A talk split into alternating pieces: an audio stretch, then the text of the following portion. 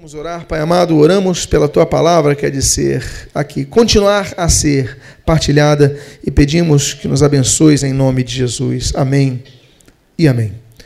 O título desta mensagem é Antes de amarrar Satanás. Eu gostaria de abrir o texto que se encontra no Evangelho de Levi, conhecido pelo seu nome grego de Mateus, capítulo número 12 e o texto do Senhor Jesus, que se versa entre os textos do 28 e o 29, assim registram: Se, porém, eu expulso demônios pelo Espírito de Deus, certamente é chegado o reino de Deus sobre vós. Ou como pode alguém entrar na casa do valente e roubar-lhe os bens, sem primeiro amarrá-lo, e então lhe saqueará a casa. A partir desse texto, é muito comum que muitos evangélicos eles usem a expressão está amarrado quando vão entrar na casa do valente. O mundo jaz no maligno, estamos em território ocupado pelo inimigo. Quando nós evangelizamos, nós entramos na casa do adversário e nós então amarramos ele. Por isso que é uma expressão comum no meio evangélico dizer está amarrado. Está amarrado Satanás, está amarrado o demônio, está amarrado isso e aquilo. Falar em demônios, nós falaremos na próxima quarta-feira, não, não depois de amanhã, mas na outra quarta-feira darei uma série sobre anjos e demônios à luz da Bíblia. Eu vou fazer os avisos no final, eu vou falar sobre isso, na hora dos avisos eu vou falar sobre esse aviso especificamente. Quero convidar vocês, são quatro cultos, nós vamos falar tudo sobre o que a Bíblia diz sobre anjos e demônios. Não vou entrar nesse texto aqui, porque a minha palavra de hoje é uma pastoral aplicada à prática da vida cristã. Por que, que eu quero dizer isso? Porque muitas vezes nós somos pródigos em amarrar Satanás. Por exemplo, nós ficamos gripados e nós falamos assim: está amarrada a doença. Você não amarra a doença. A doença é uma consequência de nosso corpo corruptível. Por exemplo, eu fiquei gripado semana passada. Eu não fiquei gripado porque um demônio me fez gripado. Eu fiquei gripado porque meu corpo, talvez eu tenha saído do, do ar-condicionado e pego um, um calor, ou vice-versa, ou eu abri a geladeira suando, e algum motivo me fez ficar gripado. Então, nem toda doença, há doenças que são espirituais, nós sabemos disso. Não, não, não descuidamos do que a Bíblia fala a respeito disso. Há doenças que você tem que expulsar aquele espírito, nós reconhecemos isso, mas nem toda doença é motivo de uma possessão, de uma ação demoníaca. É, é se eu pisar num prego que tem a ferrugem, eu vou ficar doente, não vou ficar doente? Vou ficar doente, não houve demônio nisso. Houve um descuido, houve uma falta de atenção. Então, nós temos um corpo corruptível. E muitas das doenças são. Então, nem não preciso amarrar o diabo por causa disso. Eu lembro que eu fazia seminário e uma menina ela estava tirando xerox e o grupo estava se avolumando que a xerox deu problema. E ela se virou para a máquina de xerox e falou: "Tá amarrado". Eu levei um susto. Falei: "Meu Deus, é a primeira vez que eu ouço alguém amarrando uma máquina de xerox". Eu até falei com o meu colega: "Mas se ela amarrar aí que a máquina de xerox não vai tirar cópias". Qual é a lógica disso? Qual é o contexto doutrinário disso, de amarrar uma máquina de xerox, porque não estava dando xerox? Então, o problema é que nós, muitas vezes, preferimos colocar a culpa em Eva antes de assumir a nossa culpa, colocar a culpa em terceiros, buscar um bode expiatório antes de assumirmos a nossa culpa. Nem tudo é culpa do diabo.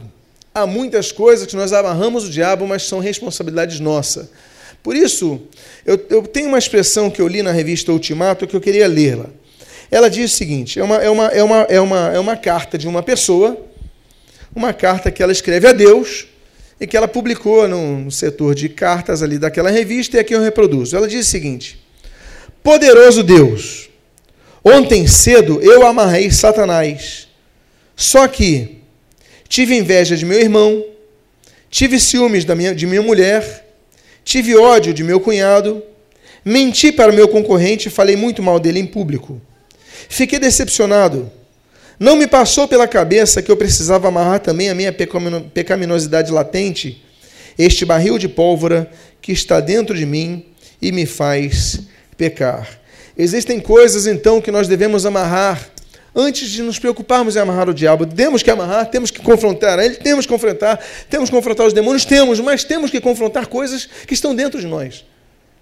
E muitas vezes nos preocupamos em amarrar tanto os demônios e não amarramos, me permito então essa expressão, e aqui usada de maneira propositada, mas não amarramos coisas que nós devemos amarrar.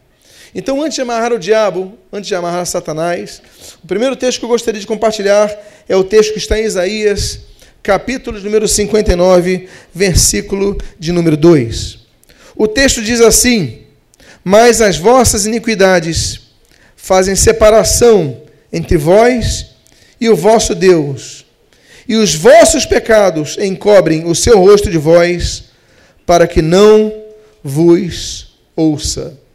Antes de amarrar Satanás, amarre o pecado que te domina.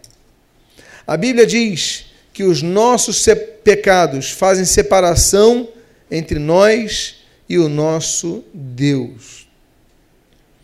O diabo não pode nos separar de Deus. As guerras não podem nos separar de Deus. A fome, a tribulação, a angústia, a dor, nada vai nos separar do amor que está em Cristo Jesus por nós. Nada pode nos separar de Deus, senão uma coisa só existe uma coisa que pode deter a relação entre o homem e Deus. E esta coisa se chama pecado. Quando Jesus ele falou que as portas do inferno não prevaleceriam sobre a igreja, nada pode separar o homem de Deus senão uma coisa, o pecado. Os governos não podem separar, as leis não podem separar, a política não pode separar, mas uma coisa pode separar é o pecado. E o pecado não escolhe as pessoas por estarem dentro da igreja ou fora da igreja. Você pode estar dentro da igreja e ver uma vida em pecado. Você pode cantar no louvor, pregar a palavra, evangelizar, mas Deus pode não te ouvir. Porque a Bíblia diz: os vossos pecados encobrem o seu rosto de vós para que não vos ouça. É o que diz a Bíblia, nesse texto de Isaías 59. Deus não ouve todas as orações. Se você pensa que Deus é um robô que ouve todas as orações, a Bíblia diz que Deus não ouve todas as orações.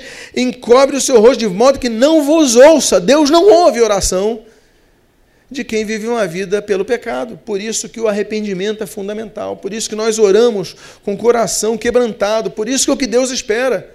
Coração quebrantado ele não rejeitará.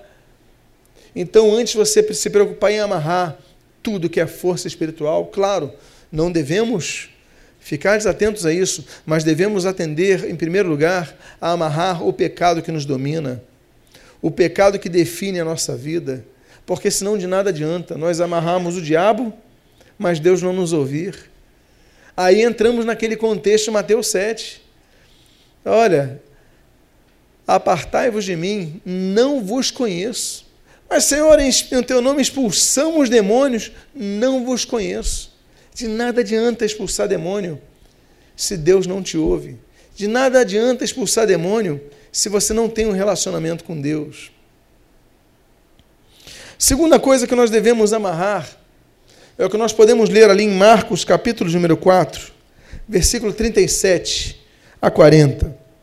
O texto diz assim: Ora, levantou-se grande temporal de vento e as ondas se arremessavam contra o barco, de modo que o mesmo já estava a encher-se de água.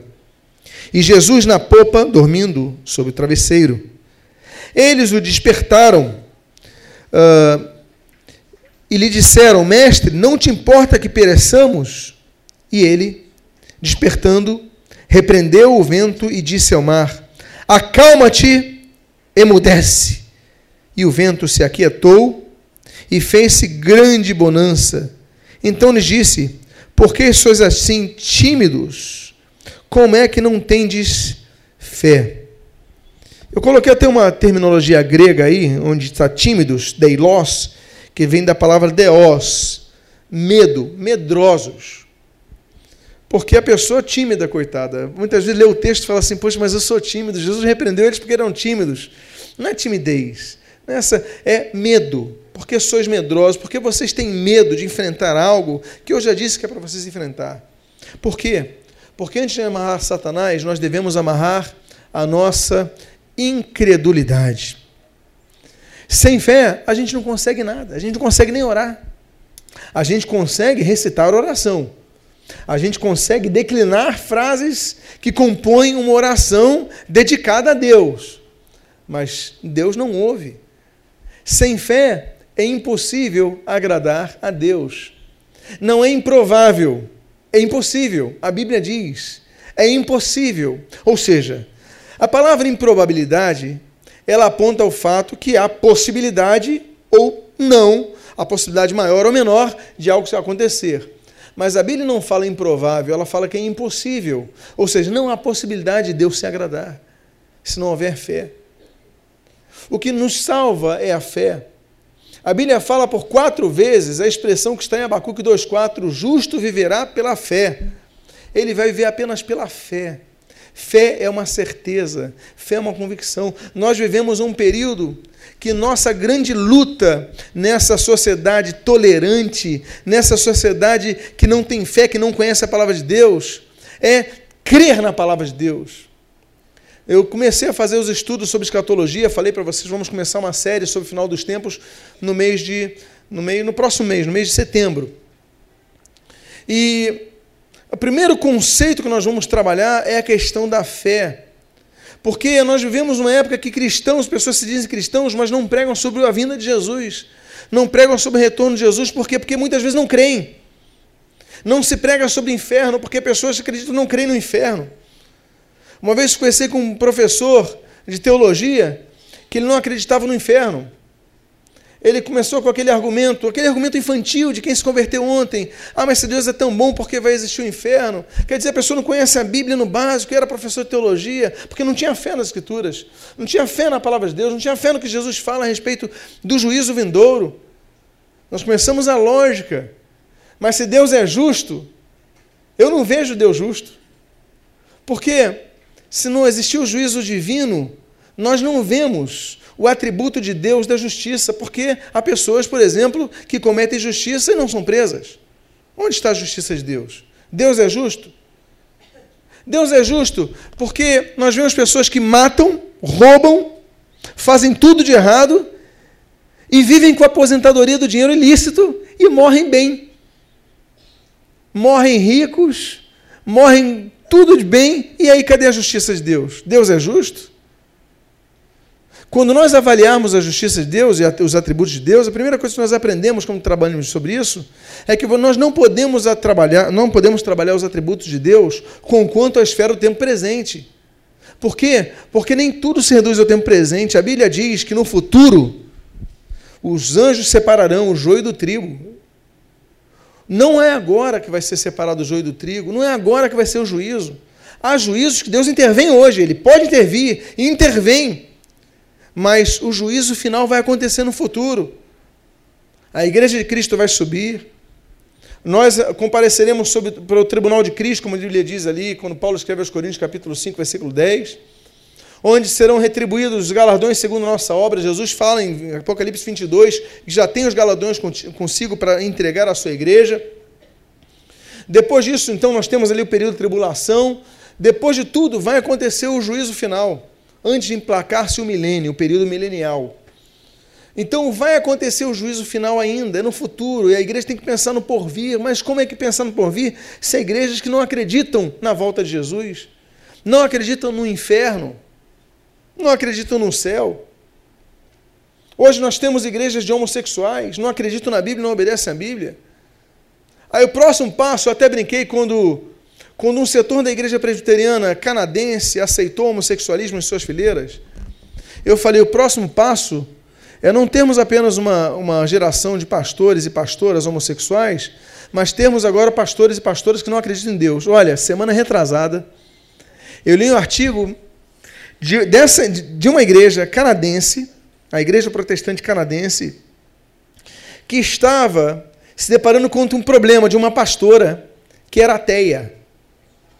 Essa pastora não acreditava em Deus. E essa igreja, que já não tem moral nenhuma, queria tirá-la. E os congregados falaram, mas por que não? Como vai tirar ela? Não acredita em Deus, nós damos direito dela. E a congregação apoiando ela. E eu pergunto: o que é aquilo? Aquilo é igreja, aquilo é um clube. De pessoas que se gostam, gostam da pessoa, gostam do carisma dela. Deve ter alguma coisa boa, claro que vai ter alguma virtude, mas não acredita em Deus. Então já passamos da fase do liberalismo do século XVIII, XIX. As pessoas não acreditavam no diabo, igrejas homossexuais, igrejas de ateus. Isso a Bíblia já diz quanto à era da igreja de Laodiceia. A profecia bíblica, ela no início do livro das Revelações, livro do Apocalipse, ela fala no capítulo 2 e 3 sobre sete eras da igreja. E essas sete eras, elas correspondem às sete igrejas da Ásia. Aí fala da igreja de Éfeso, a igreja de Esmirna, a igreja de Sardes, a igreja de Tiatira, a igreja de Pérgamo, a igreja de, Laudice... de Filadélfia, a igreja de Laodiceia. A igreja de Laodiceia é o sétimo ciclo histórico das igrejas. Eu vou falar sobre cada uma delas nessa série de mensagens sobre o Apocalipse. Vocês não pediram? Então vamos trabalhar sobre isso. Mas a última é a igreja de Laodiceia. É a igreja que, que Jesus fala, eu vou vomitar da minha boca. É uma igreja, é uma igreja que tolera o pecado em suas fileiras, não se prega sobre pecado, não se prega sobre. não acredita em nada. Tem forma que é, mas não é. E nós vivemos na época da igreja de Laodiceia, que é a sétima igreja, que é a última igreja antes da volta de Jesus. E aí, nós temos uma geração de crentes incrédulos. E por serem incrédulos, eles não oram. Eles não oram, eles não leem a Bíblia, eles não se santificam porque não creem. Para que se santificar? Para que buscar ter uma vida santa? Se não creem, para que orar? Não leem a Bíblia, leem a Bíblia roboticamente, não amam a palavra de Deus. Gastam horas, horas, horas com outras leituras, mas não gastam um minuto. E quando leem, ficam cansados.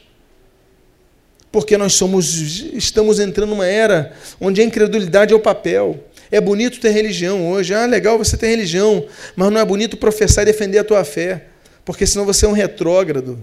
Você está achado de tantas coisas. Amarre a sua incredulidade. Terceiro texto. A Bíblia diz em Gálatas, capítulo 2, versículo 19 e 20. Porque eu, mediante a própria lei, morri para a lei, a fim de viver para Deus. Eu estou crucificado com Cristo Logo, já não sou eu quem vive, mas Cristo vive em mim. E esse viver que agora tenho na carne, vivo pela fé no Filho de Deus, que me amou e a si mesmo se entregou por mim.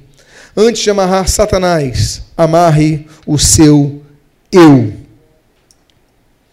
O eu talvez seja o maior inimigo que você tenha e não Satanás. Há muitas decisões que Satanás nem opina, ele olha de longe. Eu me lembro daquela peça, O Inimigo, do grupo teatral Gevi. Nós temos uma parte que aquele personagem que faz o papel do diabo, ele no início, ele fica instigando a pessoa, fala isso, faz assim, a pessoa vai fazendo, mas tem uma hora que ele fica de longe, ele cruza os braços, ele olha, e a pessoa faz as coisas sozinha, ele, ah, ele começa a rir. Tipo assim, eu não estou fazendo nada, ela está fazendo por si só. É o nosso eu, a nossa vontade imperando. O seu eu é o seu maior adversário. Quando você quer levantar para vir na igreja, quando você quer assistir um culto, quer ler a palavra de Deus, quer orar, o seu eu fala, mas você está tão cansado para ler a Bíblia. Você está tão cansada, você está tão é, cansado para orar agora. É o seu eu falando, é o seu eu imperando.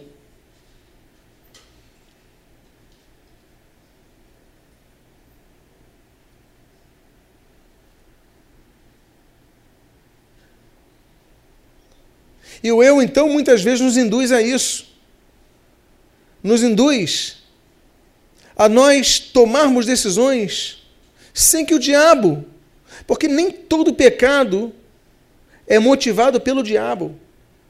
A Bíblia fala, e João preconiza isso, que nós temos três inimigos: temos Satanás, temos o mundo e temos nós mesmos a nossa carne, a concupiscência da carne, a concupiscência dos olhos, a soberba do mundo. Olha, isso daí são coisas que militam contra o nosso crescimento. É a nossa vontade, é o nosso, é o nosso desejo. E nós temos que combater essa vontade. Nós temos que combater E nós temos que crucificar, fazer como Paulo falou: olha, eu estou crucificado com Cristo. Crucificar-se com Cristo é a nossa meta. Senão não dá para viver uma vida cristã. Se nós não crucificarmos a nossa vontade, não vamos viver a vida cristã. Vamos ser que nem um mundano. Deu vontade, eu faço. Não deu vontade, mas qual é a vontade de Deus? Eu gosto muito quando Jesus fala ali em João 4,34, porque a vontade, minha vontade é fazer a vontade de meu Pai. O meu alimento é fazer a vontade de meu Pai. É o alimento dele. É o que satisfaz a ele. Nós devemos não viver para nós, vivermos para Cristo. Fazer a vontade de Cristo em primeiro lugar. Se não somos cristãos? Se não somos o quê? Não somos cristãos. Se nós não vivermos para Cristo. Se nós vivermos para nós, nós podemos ser membros de igreja. Podemos ter carteirinha de membro de igreja, mas nós temos que fazer a vontade de Cristo prevalecer em nossas vidas em primeiro lugar. Outra coisa que deve ser amarrada, a Bíblia diz: a soberba precede a ruína, e a altivez do espírito a queda.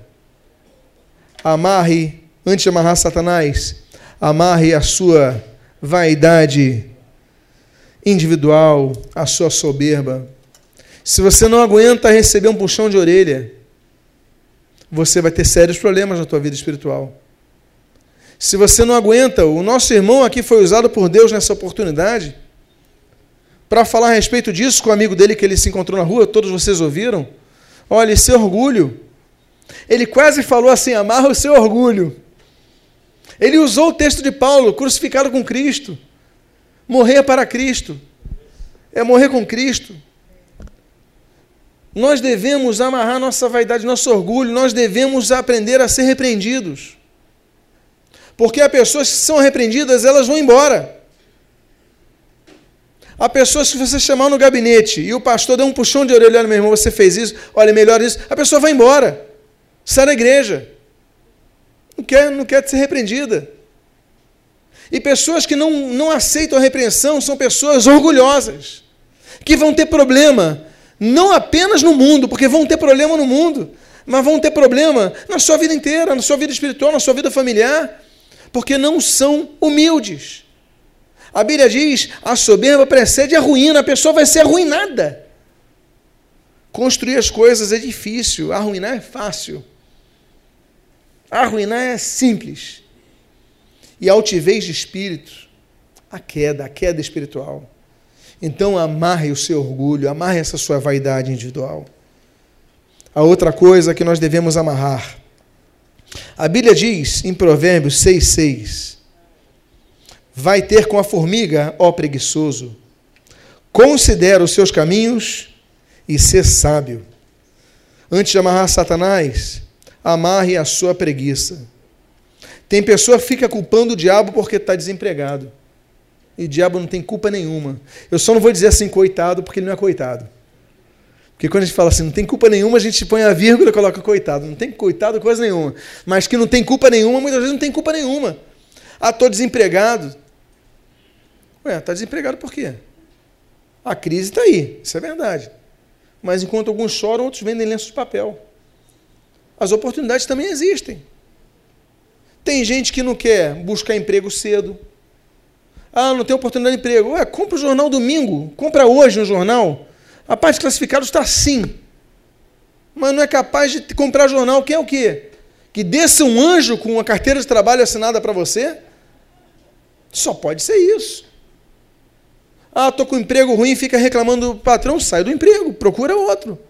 Ficar reclamando do patrão é antibíblico. Paulo fala sobre isso. Nós devemos servir nossos patrões como ao Senhor. Temos que honrar eles agora. Está insatisfeito? Sai do trabalho, procura outro. Ah, mas está difícil, é. Estuda mais, acorda mais cedo, faz concurso público, não sei, procura outro emprego, mas aprende que às vezes o problema não está no emprego, está em você. As oportunidades estão aí. Cria algo, tem iniciativas. Não fica culpando o diabo, porque muitas vezes o nosso problema é que ele não quer acordar mais cedo. É o cara que está desempregado, mas só acorda às 9, às 10 horas. Chega o dinheiro, sai gastando. Porque tem outra coisa: tem gente que está em crise porque não sabe administrar e culpa o diabo. Eu não estou aqui como advogado do diabo, não, tá, gente? Eu quero deixar muito claro. Eu não estou aqui como advogado do diabo. O que eu estou querendo dizer é que tem gente que não tem dinheiro porque não sabe guardar dinheiro. Recebe o salário, no primeiro dia já vai na picanha. Já vai comprar casaco, um casaco bom, tudo que é. Segunda semana acabou o dinheiro todo. Aí chega assim, o diabo está furioso. Quer acabar com minhas finanças, não pode nem ofertar na igreja. Não, administra o teu dinheiro, faz uma poupança. Olha só, meus amados. Nós temos que aprender a olhar para o futuro, a pensar no futuro. Tem que ter uma poupancinha, tem que ter um fundo de reserva. Porque chega uma hora que as tempestades acontecem na vida e acontecem em todo mundo. O sol nasce para todos, a chuva vem sobre todos. É o que a Bíblia diz. Mas o que eu quero colocar aqui é que nós devemos amarrar nossa preguiça. Se você quer ir além, estude mais, dedique mais tempo ao estudo. Gasta menos tempo com internet, gasta menos tempo com séries de televisão. Olha, eu virei viciado em série uma época, eu fui ver aquele 24 horas, Jack Bauer. Aquele Jack Bauer foi terrível para mim. Eu não conseguia deixar de ver o capítulo seguinte. É muito bom, né? Mas eu falei, não pode, não pode me dominar. Aí eu tenho que criar uma regra, é um episódio por dia. Se não tem nada para fazer no dia seguinte, sexta para sábado, eu vejo dois. Mas eu não posso ser dominado por isso, não vai tirar meu tempo para estudo, meu tempo para leitura. Aí o que, que você vai construir na tua vida? Você procurou um emprego bom, não tem currículo, você não fez um curso bom, você não tem conhecimento para fazer uma prova boa, mas você sabe tudo sobre aquela série, não vai ter futuro nenhum você. Vai depender de um contato ou de outro, não vai depender da sua cabeça, do seu intelecto. Você tem que lutar para você depender menos das pessoas e mais do seu intelecto para você avançar mais. Pode acontecer, contatos são importantes, claro, mas você não pode ficar na dependência disso. Invista mais tempo em você. Seja inteligente. Diga para a pessoa que está do seu lado: seja inteligente, invista em você. Então não tenha preguiça. Trabalhe mais. Trabalhe mais. A penúltima coisa que nós devemos amarrar. A Bíblia diz em Provérbios capítulo 16, versículo 32: Melhor é o longânimo do que o herói da guerra, e o que domina o seu espírito do que o que toma uma cidade. Antes de amarrar Satanás, amarre o seu temperamento. Diga para a pessoa que está do seu lado: antes de amarrar Satanás, amarre o seu temperamento. Tem gente que está feliz, fala assim: obrigado, Senhor, por essa oportunidade. Eu não tenho coragem de dizer para as pessoas: pastor me ajudou. A pessoa vai me dar um abraço, pastor, obrigado, o Senhor foi usado por Deus. Consegui falar para essa pessoa que está do meu lado. Tenho medo de falar com essa pessoa e ele agora ou ela está rindo. Que milagre o pastor faz, pastor, milagreiro, hein? Melhor é o longânimo do que o herói da guerra. Amarre o seu temperamento. É difícil, não estou falando que é fácil. A Bíblia não diz que é fácil. Mas domínio próprio é uma das coisas que o Espírito Santo dá. É um dos dons do Espírito Santo. Eu lembro, até me permitem uma, um momento aqui um pouco engraçado que aconteceu em determinada igreja, aqui no Rio de Janeiro. Havia um pastor americano, e esse pastor ele foi pregar sobre o domínio próprio. Então, ele tinha muita dificuldade com essa palavra domínio próprio. E ele estava aprendendo português, ele ele estava pregando e de repente ele falou assim: porque nós devemos ter. Eh, Self-control, aí alguém assim, domínio próprio, domínio próprio. Porque nós devemos lutar, buscar e orar por uh, uh, self-control, domínio próprio, do, domínio próprio. Ele pregou domínio próprio com dificuldade, mas ele falava para as pessoas buscarem ter domínio próprio e cada vez ter mais domínio próprio, nós devemos pedir. Aí ele falou: vamos agora orar e vamos pedir a Deus. Feche os seus olhos, coloque a mão no seu coração. Eu estou usando o sotaque dele. E todo mundo começou a orar. Ele falou: Senhor, dá a cada um de nós um demônio próprio. Aí ninguém orou. Está amarrado. Começaram a amarrar. Ele, que, Senhor, desculpe, uh, mas ele pediu errado, coitado. Confundiu demônio próprio. Nós não precisamos de demônio próprio, nós precisamos ter um domínio próprio. Domínio próprio é algo tão difícil que é um dom espiritual. Ou seja, nós precisamos pedir para Deus nos dar. Porque nós destruímos relacionamentos por causa do nosso temperamento. Se eu perguntasse, eu não vou pedir para que você levante a mão, mas se eu perguntasse aqui, quantos já perderam algo por causa do seu temperamento? Eu creio que a maioria levantaria a mão. Quantos perderam? Ele citou um caso de casamento. Pessoas perderam amizades. Pessoas perderam empregos. Porque você não dominou o seu temperamento. E nós devemos lutar para controlar o nosso temperamento. É melhor controlar o temperamento do que ser um herói de guerra, aplaudido por todos. A Bíblia diz: então, antes de amarrar Satanás, amarre o seu temperamento. E a última coisa que nós devemos amarrar. Talvez seja mais difícil que o temperamento. Você quer uma coisa mais difícil que o temperamento? Vamos ler. Diz a Bíblia em dois textos, aqui eu leio Tiago 3, 8 e Provérbios 13, 3. A Bíblia diz nesses dois textos: A língua, porém, nenhum dos homens é capaz de domar. É mal incontido, carregado de veneno mortífero. O que guarda a boca conserva a sua alma, mas o que muito abre os lábios, a si mesmo se arruína. Quem quer conservar a sua alma? fecha a boca. Você já notou que a boca fechada traz benefícios para o corpo e para a alma? Para o corpo, porque ajuda você a manter a silhueta, não é isso? Quem muito abre a boca, então come mais. Mas eu não estou falando desse mal. Eu estou falando de um outro mal. Eu estou falando que muitas vezes você fala e olha, verba volante as palavras voam, seguem o vento. Elas já lançadas, elas não podem voltar atrás. Quantas coisas nós falamos? E a Bíblia diz que nenhum dos homens é capaz de domar, nenhum de nós. Não tem ninguém nesta sala que seja capaz de dominar a sua língua. Nenhum dos homens é capaz.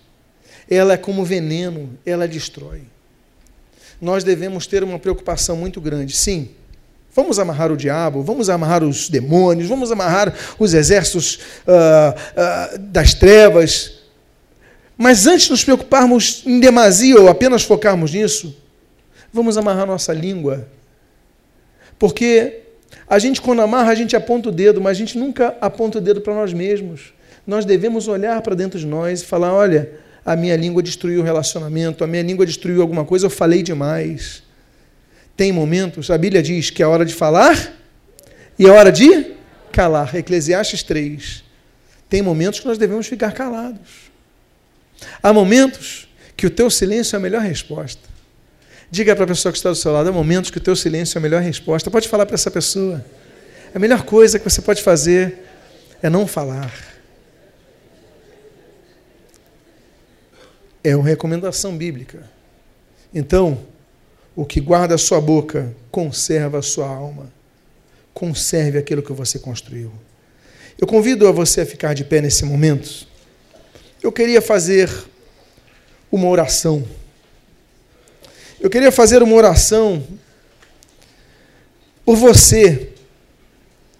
Por você que precisa amarrar, e aí eu vou usar o termo pela última vez, propositadamente, mas amarrar o seu eu, a sua natureza egoísta, amarrar o seu temperamento, amarrar a sua preguiça, amarrar tantos aspectos que nós alimentamos diariamente, e agora eu vou assim ao cerne da questão, que você possa dominar teu temperamento, o seu eu, para que você possa ter uma vida melhor.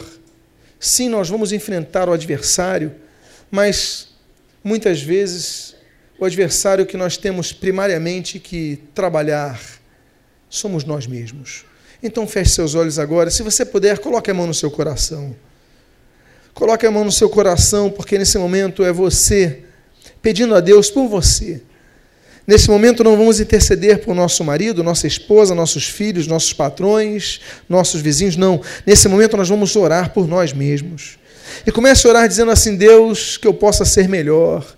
Deus, me perdoa pelas minhas falhas. Começa a abrir o seu coração agora.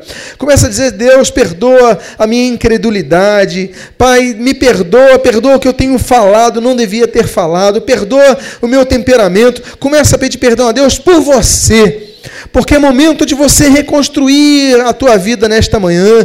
Deus te trouxe aqui nesta manhã, Deus te fez ouvir essa mensagem por áudio, por algum propósito, tinha algum propósito na tua vida, mas esse propósito é levar você à ação. Pai amado, em nome de Jesus, todos aqui estão com as mãos em seus corações. Estão pedindo, Deus, perdão por suas falhas, por nossas, nossas posturas pequenas, por nosso egoísmo, por nossa incredulidade, por nosso, por nosso, nossa egolatria, Pai, tantas coisas erradas nós temos feito e nós pedimos, Deus, que em nome de Jesus isso tudo possa estar dominado diante de Ti, diante de Cristo Jesus para quem nós vivemos. Pai, nós crucificamos o nosso eu naquela cruz, como diz Colossenses capítulo 3, ressuscitamos para Cristo. Então, em nova vida nós vivamos, Pai. Em nome de Jesus, nos abençoe. Em nome do Senhor, Senhor Jesus, possamos ser cristãos melhores. Que, Senhor, possamos ter uma visão da realidade espiritual que nos rodeia, sim, mas começar a ver que isso tudo começa em nosso próprio coração. Que vivamos uma vida plena em Ti, Pai perdoa, nos ajuda, derrama sobre nós sim o teu domínio próprio, Senhor. Tu venhas a derramar sobre cada um que nós possamos nos dominar em todo momento.